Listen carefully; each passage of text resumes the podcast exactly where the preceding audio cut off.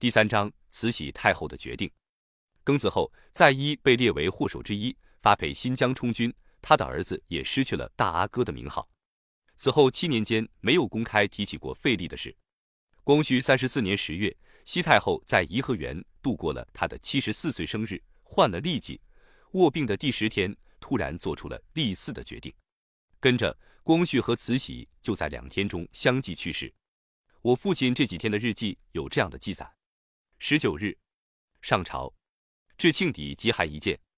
二十日，上级大见，上朝，奉旨派在丰宫带批折，钦此。庆王到京。五克同义仪銮殿面呈召见，亲奉懿旨，纯亲王载沣祝寿为摄政王钦此。又面呈懿旨，纯亲王载沣之子溥龄住在宫内教养，并在上书房读书，钦此。叩辞志在，未邀于允，即命携之入宫，万分无法，不敢。在此亲尊于生刻，由府携谱入宫，又蒙召见，告知已将谱交在皇后宫。中教养钦此，即仅退出，往夜庆敌。二十一日，癸酉百客，小臣载沣贵文皇上崩于瀛台。亥客，小臣同庆王。侍相陆协奎、张相、袁尚书、曾大臣崇义福昌殿，仰蒙皇太后召见。面呈懿旨，摄政王载沣之子祝入成大统为四皇帝，钦此。又面呈懿旨，前因穆宗义皇帝未有楚二。曾于同治十三年十二月初五日降旨，大行皇帝，生有皇子，即承继穆宗教皇帝为嗣。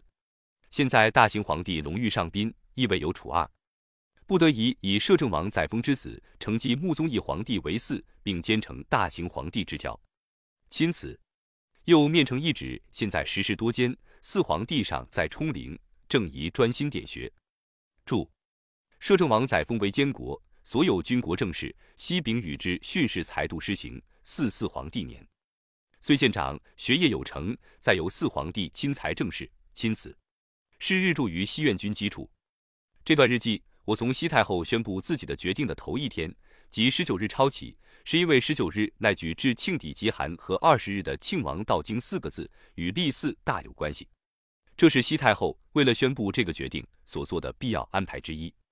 为了说清楚这件事，不得不从远处说起。庆王就是以办理卖国外交和卖官鬻爵而出名的奕匡立。在西太后时代，能得到太后欢心，就等于得到了远大前程。要想讨西太后的欢心，首先必须能随时摸得着太后的心意，才能做到投其所好。荣禄贿赂太监李莲英，让太太陪伴太后游乐，得到不少最好最快的情报，因此他的奉承和孝敬。总比别人更让太后称心满意。如果说奕匡的办法和他有什么不同的话，那就是奕匡在李莲英那里花了更多的银子，而奕匡的女儿及著名的四格格也比荣禄太太更机灵。如果西太后无意中露出了她喜欢什么样的坎肩，或者嵌镶着什么饰品的鞋子，那么不出三天，那个正合心意的坎肩、鞋子之类的玩意就会出现在西太后的面前。奕匡的官运就是从这里开始的。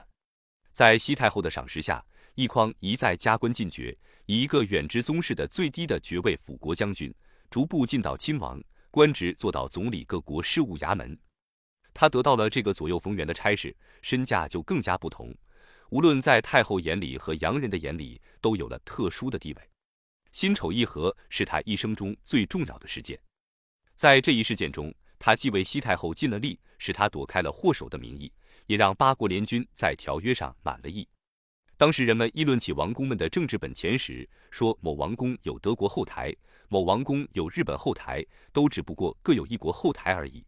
一说到庆王，都认为他的后台谁也不能比，既有八国之多。因此，西太后从那以后非常看重他。光绪二十九年，他进入了军机处，权力超过了其他军机大臣。年老的李亲王的领衔不过是挂个虚名。后来李王告退，奕匡正式成了领衔军机大臣。他儿子在镇也当了商部尚书，父子显赫不可一世。尽管有反对他的王公们暗中扳他，御史们出面参他贪赃枉法、卖官鬻爵，都无济于事，奈何他不得。有位御史弹劾他自任军机，门庭若市，戏大不捐。其父子起居饮食车马衣服异常挥霍，将私产一百二十万两送往东郊民巷英商汇丰银行存储。有位御史奏称，有人送他寿礼十万两，花一万二千两买了一名歌妓送给他儿子。结果是一个御史被斥回原衙门，一个御史被夺了官。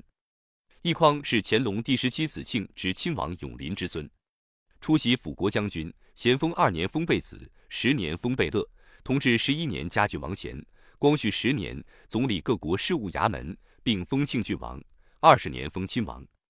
格格是清代皇族女儿的统一称呼，皇帝的女儿封公主称固伦格格，亲王女儿郡主称和硕格格，郡王女儿封县主称多罗格格，贝勒女儿封郡君亦称多罗格格，贝子女儿封县君称固山格格，镇国公、辅国公女儿封乡君称格格。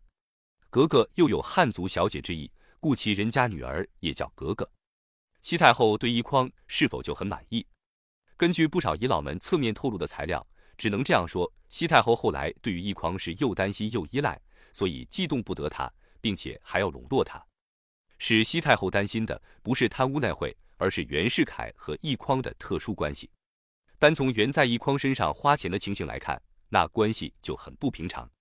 袁世凯的心腹朋友徐世昌后来说过，庆王府里无论是生了孩子、死了人，或是过个生日等等，全由直隶总督衙门代为开销。一匡正式领军基础之前不久，有一天，庆王府收到袁家送来十万两，一说二十万两白银。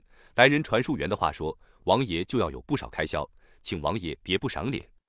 过了不久，奕匡升官的消息发表了，人们大为惊讶袁世凯的未卜先知。戊戌政变后。西太后对袁世凯一方面是十分重视的，几年功夫把他由直隶按察使提到直隶总督、外务部尚书，恩遇之隆。汉族大臣中，过去只有曾、胡、左、李才数得上。另一方面，西太后对这个统帅着北洋新军并且善于投机的汉族大臣并不放心。当他听说袁世凯向贪财如命的庆王那里大量的送银子时，就警惕起来了。西太后曾经打过主意。要先把一筐开缺，他和军机大臣瞿鸿维露出了这个意思。谁知这位进士出身后起的军机太没阅历，竟把这件事告诉了太太。这位太太有位亲戚在一家外文报馆做事，于是这个消息便辗转传到了外国记者的耳朵里。北京还没有别人知道，伦敦报纸上就登出来了。英国驻北京的公使据此去找外务部讯问有无此事。西太后不但不敢承认。而且派铁良和陆传林追查，结果瞿鸿维被急了职。西太后到奕匡不成，同时因奕匡有联络外国人的用途，所以也就不再动他。但对于袁世凯，他没有再犹豫。光绪三十三年，那条原为外务部尚书，参加军机，明示重用，实际是解除了他的兵权。袁世凯心里有数，不等招呼，即主动交出了北洋新军的最高统帅权。西太后明白。袁对北洋军的实际控制能力，并非立时就可以解除。袁和奕匡的关系也不能马上斩断。正在筹划着下一个步骤的时候，他自己病倒了。这时又忽然听到这个惊人消息：袁世凯准备废掉光绪，推戴奕匡的儿子载这为皇帝。不管奕匡如何会办外交和会奉承，不管袁世凯过去对他立过多大的功，也不管他们这次动手的目标正是被他痛恨的光绪。这个以袁世凯为主角的阴谋，使他马上意识到了一种可怕的厄运，既是爱新觉罗皇朝的厄运，也是他个人的厄运。因此，他断然地做出了一项决定。为了实现这个决定，他先把一匡调开，让他去东陵查看工程，然后把北洋军段祺瑞的第六镇全部调出北京，开往深水，把陆军部尚书铁良统辖的第一镇调进来接防。等到奕匡回来，这里一切大事已定。慈禧宣布了立我为嗣，封我父亲为摄政王。但是为了继续笼络住这位有八国朋友的庆王，给了他亲王世袭罔替的丝绒。段祺瑞（一八六四至一九三六），字之权，安徽合肥人，是袁世凯创办的北洋军的得力将领，在民国后成为北洋军阀皖系首领。袁世凯死后，在日本帝国主义支持下，数度把持北京政权，是日本帝国主义的忠实走狗。一九三一年九一八后，又企图在日本帝国主义支持下组织华北汉奸政权，旋被抛弃。不久被蒋介石软禁在上海。一直到死。关于元庆的阴谋究竟确不确，阴谋的具体内容又是什么，我说不清。但是我有一位亲戚亲自听铁良事后说起过西太后的这次安排。铁良说，为了稳定段祺瑞的第六镇北洋军，开拔之先发给了每名士兵二两银子、一套新装和两双新鞋。另外，我还听见一个叫李长安的老太监说起光绪之死的一案。照他说，光绪在死的前一天还是好好的，只是因为用了一剂药就坏了。后来才知道，这剂药是袁世凯使人送来的。按照常例，皇帝得病，每天太医开的药方都要分抄给内务府大臣们每人一份。如果是重病，还要抄给每位军机大臣一份。据内务府某大臣的一位后人告诉我，光绪死前不过是一般的感冒，他看过那些药方，脉案极为平常。加之有人前一天还看到他像好人一样站在屋里说话，所以当人们听到光绪病重的消息时都很惊异。更奇怪的是，病重消息传出不过两个时辰。就听说已经验驾了。总之，光绪是死的很可疑的。如果太监李长安的说法确实的话，那么更印证了元庆却曾有过一个阴谋，而且是相当周密的阴谋。还有一种传说是西太后自知病将不起，她不甘心死在光绪前面，所以下了毒手，这也是可能的。但是我更相信的是，他在宣布我为四皇帝的那天，还不认为自己会一病不起。光绪死后两个小时，他还受命监国摄政王所有军国政事，西秉承与之训示裁度施行。到次日才说现与病势危毒，恐将不起。嗣后军国政事均由摄政王裁定，遇有重大事件，有必须请皇太后指光绪的皇后，他的侄女那拉氏一旨者，由摄政王随时面请施行。他之所以在发现了来自袁世凯那里的危险之后，或者他在确定了光绪的最后命运之后，从宗室中单单挑选了这样的一个摄政王和这样一个四皇帝，也正是由于当时他还不认为自己会死得这么快。